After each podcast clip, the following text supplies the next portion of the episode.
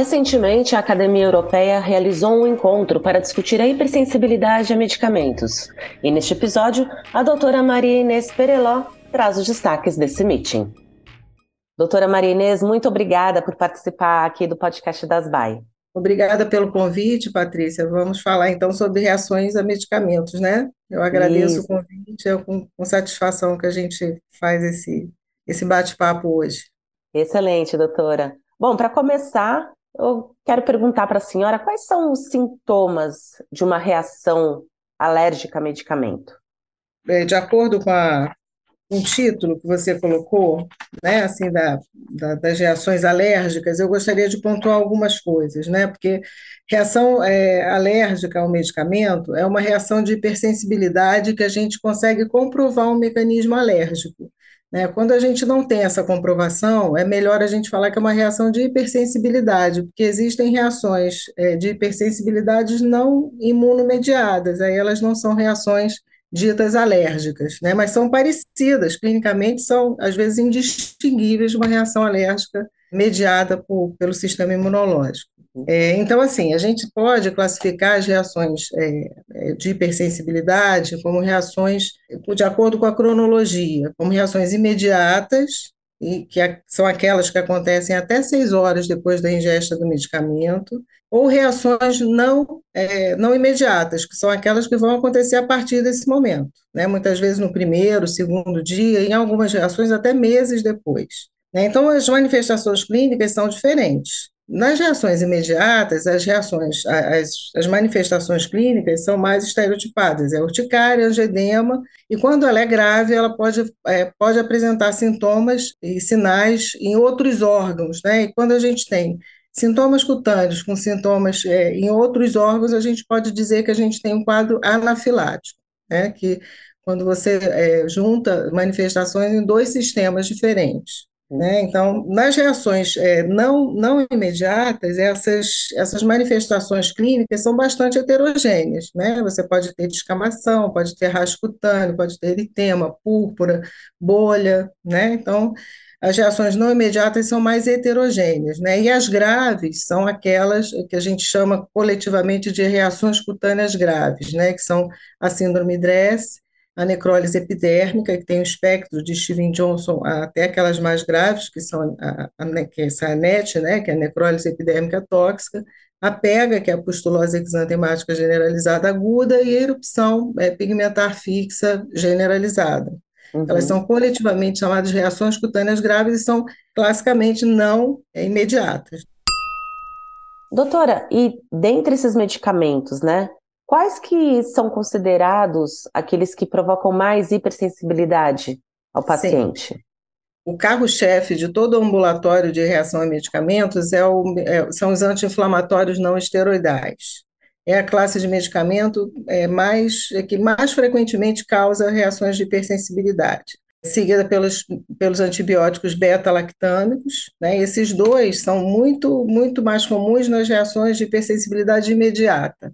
Né? E aquelas reações tardias ou não imediatas que a gente falou, além desse, a gente tem como assim bem importante os anticonvulsivantes aromáticos, os medicamentos é, à base de sulfa antibiótica, o alopurinol, é, antivirais utilizados para tratamento de, de HIV. É, aí entra um outro grupo de medicamentos que, que se torna bem importante também. Ô, doutora, e entre esses medicamentos, qual é o responsável pelas reações mais graves? Tem como a gente classificar alguns deles? Bem, aí, aí depende do tipo de reação. Se for uma reação imediata, né, é, imunomediada, os beta-lactâmicos podem ser assim, os mais importantes, né? Porque aí eles aparecem não só em frequência, como em intensidade, se eles tiverem uma base imunológica. Uhum. Né? E naquelas reações não imediatas, os anticonvulsivantes aromáticos são assim, medicamentos que podem causar reações muito graves, carbamazepina, fenitoína, lamotrigina, né? as sulfas também, atualmente menos utilizadas, mas também quando causam reações, causam reações bem importantes, e o alopurinol, que é um medicamento é, para diminuir o ácido úrico, né, mas que também é assim, está é, é muito relacionado com, com reações muito graves. Doutora, e como é feito o diagnóstico e o tratamento caso seja comprovado que o paciente tem uma alergia a determinado medicamento? É, vamos falar primeiro de diagnóstico é, do fenótipo, né? O fenótipo clínico. É, a gente tem critérios de diagnóstico tanto para as reações imediatas, né? A gente tem os critérios de anafilaxia, né? Que é aquilo que eu falei, você tem reações cutâneas, mais reação em pelo menos um dos órgãos, ou então você tem o alérgeno muito provável para aquele paciente, o paciente apresenta sensação de, de, de sufocamento, ou apresenta broncoespasmo, ou, ou só hipotensão, mesmo sem sintomas cutâneos, né? Isso entra nos critérios de anafilaxia. E nas reações é, não imediatas, a gente tem critérios também, especialmente nessas reações cutâneas graves, né? Porque existe um registro internacional de, de reações cutâneas graves que desenvolveu critérios de diagnóstico, né? Para quase todas essas reações mais graves. Então, nós temos critérios diagnósticos para DRESS, score de validação, né, para avaliar a probabilidade do, dessa reação. Nós temos o, no, pelo Euroscar o score pra, de validação para pustulose exantemática generalizada aguda e para Steven Johnson net também. Então, a gente primeiro faz o diagnóstico clínico. E o diagnóstico etiológico, né, aí ele vai depender de, da realização de testes com cada medicamento. Né? Então, nas reações imediatas, a gente é, pode fazer é, os testes cutâneos e, e de provocação, né, que são os testes em vivo, e a gente também pode lançar mão de testes in vitro, que não são tão disponíveis ou às vezes não tem uma sensibilidade muito grande, mas existem. Né? Então, a escadinha é a gente fazer primeiro a puntura, com leitura imediata de 20 minutos, e, e se, esse, se esse teste for negativo, a gente passa para o teste intradérmico, sempre nas concentrações pré-determinadas pela literatura como não irritativas, né? E se você tem um teste de puntura negativo, um teste intradérmico negativo, e você pode evoluir para um teste de provocação. Nas anafilaxias muito graves, muitas vezes isso não é possível, né, pelo risco. Então, muitas vezes se decide por um procedimento terapêutico que é de sensibilização, quando aquele medicamento é indispensável para o tratamento daquela condição. Né? E aí, a sensibilização é um procedimento não diagnóstico, mas terapêutico, que o paciente pode lançar a mão para se tratar daquela, com uhum. aquele medicamento. Ô, doutora, é, é, muito, é muito usado em casos de quimioterapia, né? Os medicamentos para quimioterapia acontece bastante sim, da sensibilização, é. né?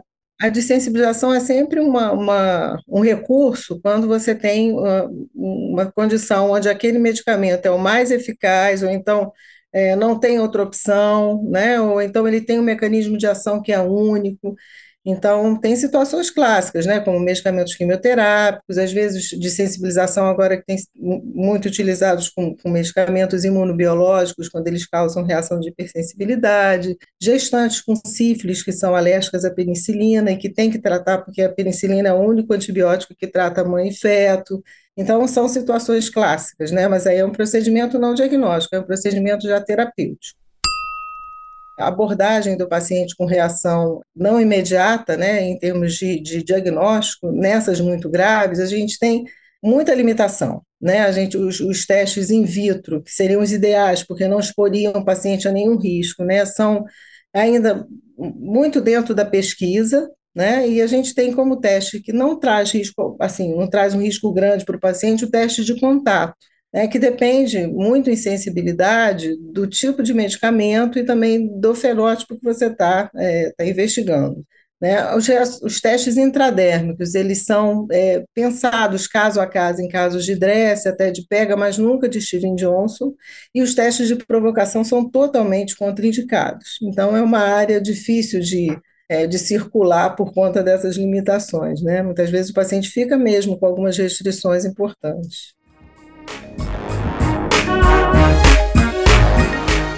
Doutora Maria recentemente a Academia Europeia ela promoveu um encontro para discutir a hipersensibilidade aos medicamentos. Quais são os principais destaques que a senhora pode trazer para nós, para essa conversa? Eu assisti o, o, o meeting né, de, de hipersensibilidade à droga europeu, foi excelente, né? A gente teve assim é, palestras é, bem, bem interessantes, tanto para reações imediatas quanto para reações tardias.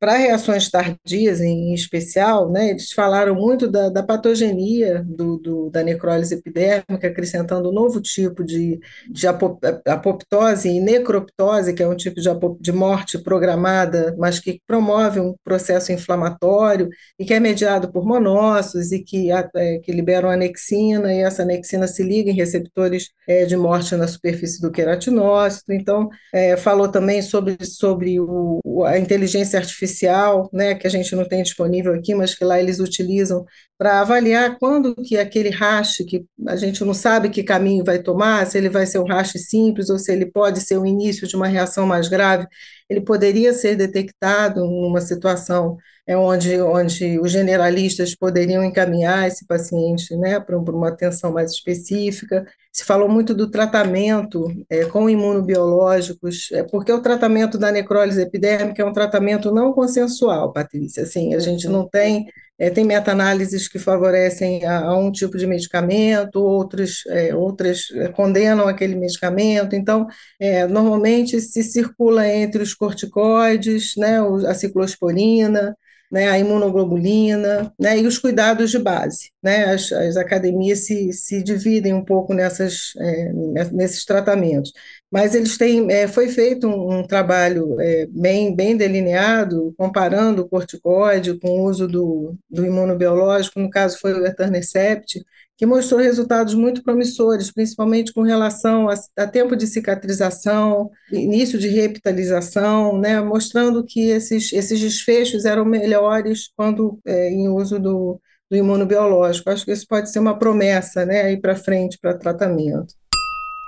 Com relação ao DRESS, se falou também muito em fisiopatogenia, né? Assim, quando, por que, que existem os pacientes? Porque a gente tem uma relação muito próxima das reações muito graves com alguns alelos de risco do HLA. Mas existem pacientes tolerantes, né? Assim, essas reações, muitas vezes, assim, o paciente tem um alelo e não desenvolve aquela doença, mesmo usando aquele medicamento. Então, por que, que isso acontece?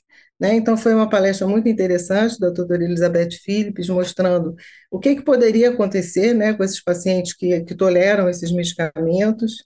Se falou de um, um alelo em especial, que é um alelo é, B, alelo HLA-B 1301, na população asiática, que faz reação à sulfa-trimetropin, que eles estudaram o genoma do paciente, a sequência é, fizeram o sequenciamento desse grupo e observaram que esse alelo estava presente nesses pacientes que apresentavam e que eles apresentavam um valor preditivo negativo de 99% para esse grupo. Então, significando que é um alelo importante para rastreio, né?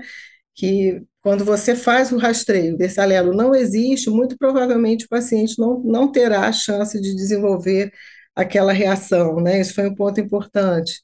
Em termos de genética também, investigação do RNA de, de célula única, né, que em um, um paciente é, evidenciou a, a presença da, da, da, via JAK-STAT e o paciente teve um benefício muito grande no caso de DRESS resistente ao tratamento, usando pequenas moléculas.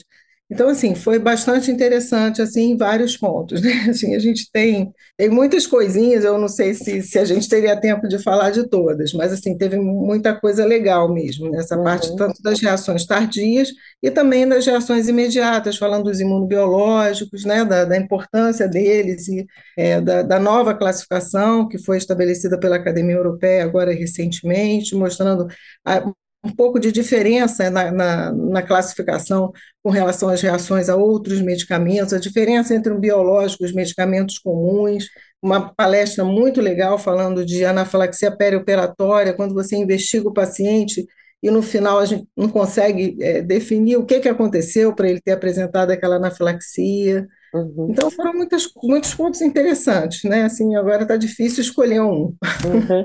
Doutora, os imunobiológicos, as pequenas moléculas, eles são assim a, a grande, digamos, descoberta para as doenças alérgicas e imunológicas da atualidade, né?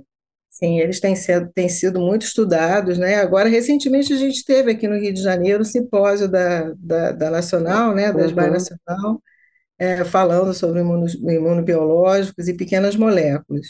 É, mas, assim, é, é se falou muito assim da aplicação, porque é uma terapia-alvo, né? A gente tende a ter uma resposta muito boa, né? Assim, muito, muito boa, mas a gente, é, a minha, a minha apresentação foi até falando da possibilidade de hipersensibilidade a eles, né? Porque é dentro da minha área.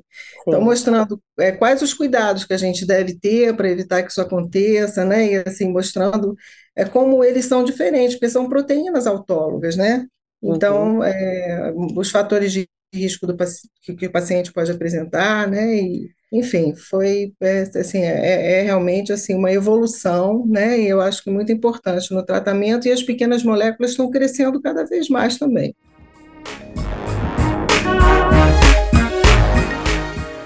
Senhora gostaria de deixar alguma mensagem para quem está ouvindo a gente agora, aqui no podcast das VAI, principalmente uma mensagem direcionada aos médicos e especialistas?